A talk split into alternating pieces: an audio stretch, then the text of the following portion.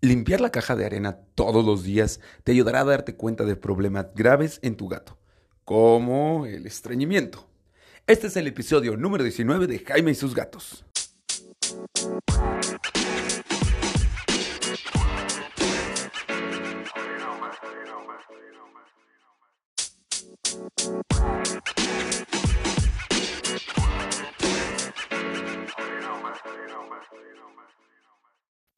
Hola, ¿qué tal? Yo soy Jaime, soy un cat lover, un amante de los gatos y comparto mi vida con cuatro maravillosos gatos que me han hecho preocuparme por ellos y conocer a gente que también se preocupa por su bienestar. Y por eso es que hoy este capítulo es uno que alguien me pidió por Instagram. Me dijo, oye, ¿qué onda con el estreñimiento en los gatos? Y si bien afortunadamente mis gatos no han tenido estreñimiento, sí Cabezón ha pasado por el proceso de no poder orinar.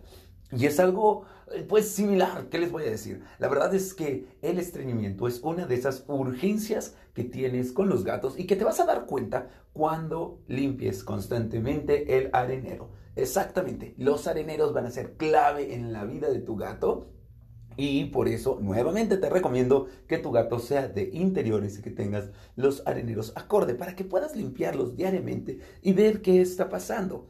¿Sabías tú que los gatos hacen popó diario? Una o dos veces al día y por lo general tienen sus horarios muy, eh, muy específicos, muy específicos para hacer popó. Bueno, si tú limpias constantemente los areneros, te vas a dar cuenta de que tu gato no tiene algún problema, que todo va bien. También te vas a dar cuenta si tiene diarrea, te vas a dar cuenta si no está orinando y te vas a dar cuenta si no está haciendo popó. Porque si pasa dos días sin evacuar, tienes una urgencia médica y hay que llevarlo al veterinario. Probablemente tu gato esté estreñido. ¿Y qué es que esté estreñido? Que no puede evacuar, no puede defecar, no puede hacer popis, por muchas razones. Y esto puede ser un peligro para tu gato porque puede incluso llevarlo a la muerte. Ok, ok, ok. Vamos a empezar por lo primero. ¿Cómo te vas a dar cuenta de que tu gato está estreñido? Bueno, pues lo primero obvio es si limpias el arenero y te das cuenta que solo hay pipí y no popó, pues tu gato está estreñido. Si cuando va al arenero llora o lo, ves que la popó está muy seca, muy dura, muy compacta, tu gato está estreñido, si está chiquita. Tienes que fijarte mucho en eso. Sí, es un capítulo raro, lo sé, lo sé, lo sé.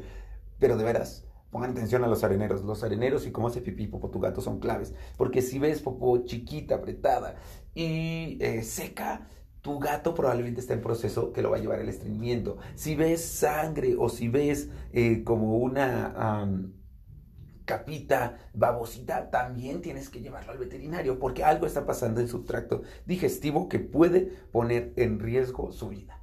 Ok, bueno, ya lo notaste. Pero, ¿por qué se causa este estreñimiento?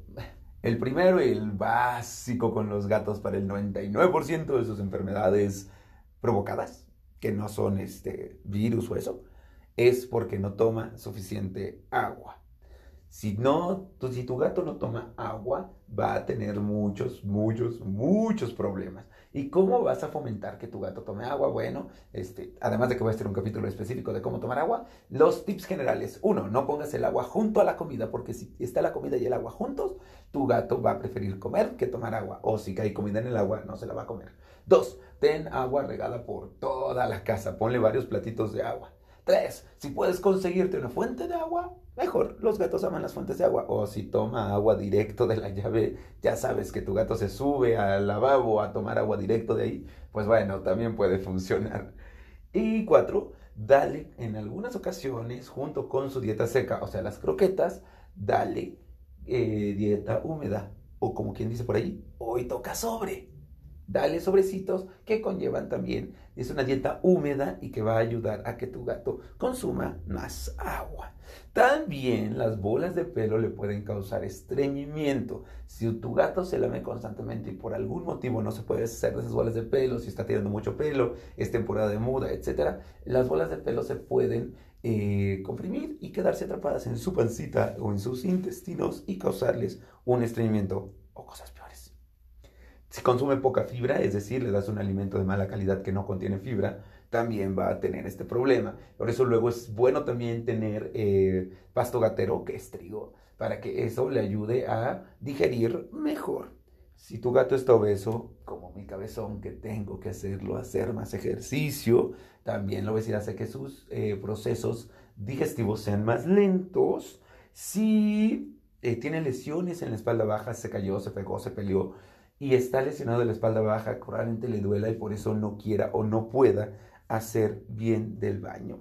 Si acabas de pasar por alguna mudanza, recuerda que los gatos eh, somatizan inmediatamente todo su estrés, ¿no?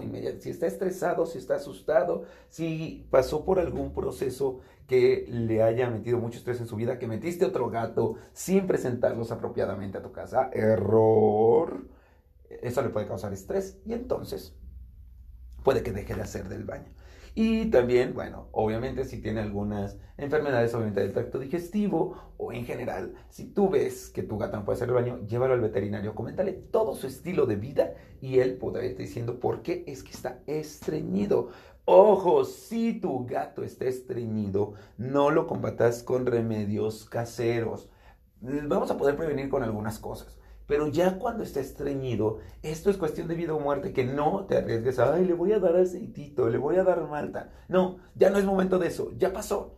Es lo que te diga el veterinario y el veterinario te va a cambiar la dieta para que el gato pueda empezar a procesar mejor, le va a dar algún medicamento y esperemos que no, le va a hacer estudios de laboratorio y en casos graves que no son tan difíciles de encontrar, va a tener que ser una cirugía para salvar la vida de tu gato. Exacto, así como lo oyes. Sí, sí es una cosa grave, ¿no? Pero bueno, entonces, si ya que está el problema, no voy a poder eh, medicarlo yo en mi casita de, ay, mira, te doy esto porque voy a grabar. ¿Qué puedo hacer? Ah, bueno, pues ahorita puedes prevenir. Por favor, prevenir es lo mejor. ¿Cómo vas a prevenir uno?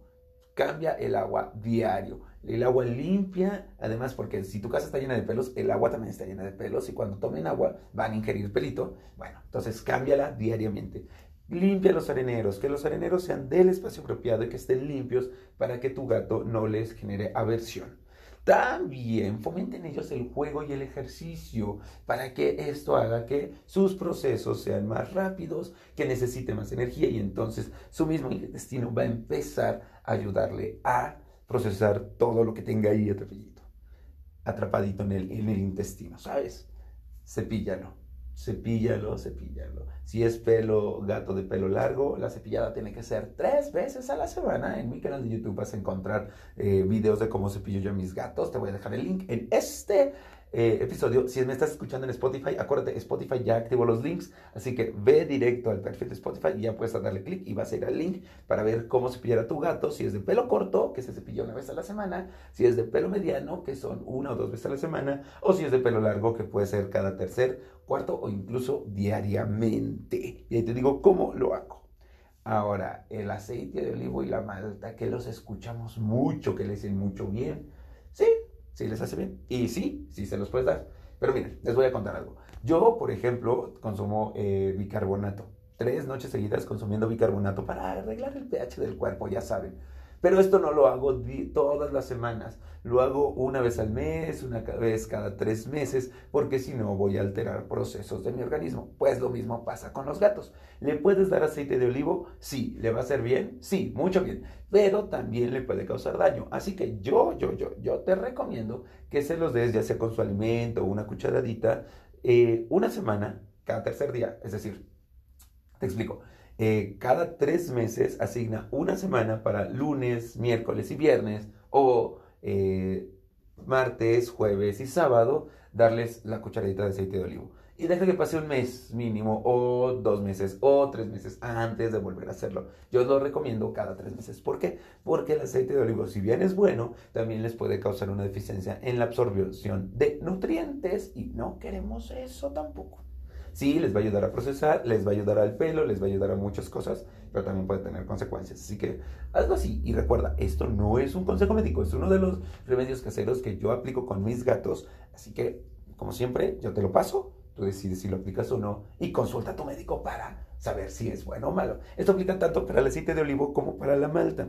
Y la otra, esta no lo he hecho, pero la voy a aplicar porque esto lo investigué, este, este puntito exactamente, lo investigué para este episodio. Así que yo voy a empezar a darles a mis gatos una vez a la semana puré de calabacín o este, calabacita. Aquí le decimos en México calabacino, calabacita. Si alguien me está escuchando fuera de México y no los conoce, es el calabacín, ¿no? O calabaza, es como muy de octubre, ¿no? A los gatos les puedes dar algún, algunas eh, plantas con diferentes eh, eh, beneficios. Está el germinado de trigo, está el brócoli, al gato de mi hermana le encanta el brócoli y yo voy a intentar con los míos ver si les gusta un poco la, el puré de calabaza para que les ayude un poco a su digestión. Ojo, el puré de calabaza se lo tienes que dar con cuidado, observa cómo funciona. Es calabaza cocida con pura agua, sin sal, sin ajo, sin azúcar, nada, nada, nada, nada. Solo la calabaza, porque cualquier otra cosa puede hacerle daño a tu gatito.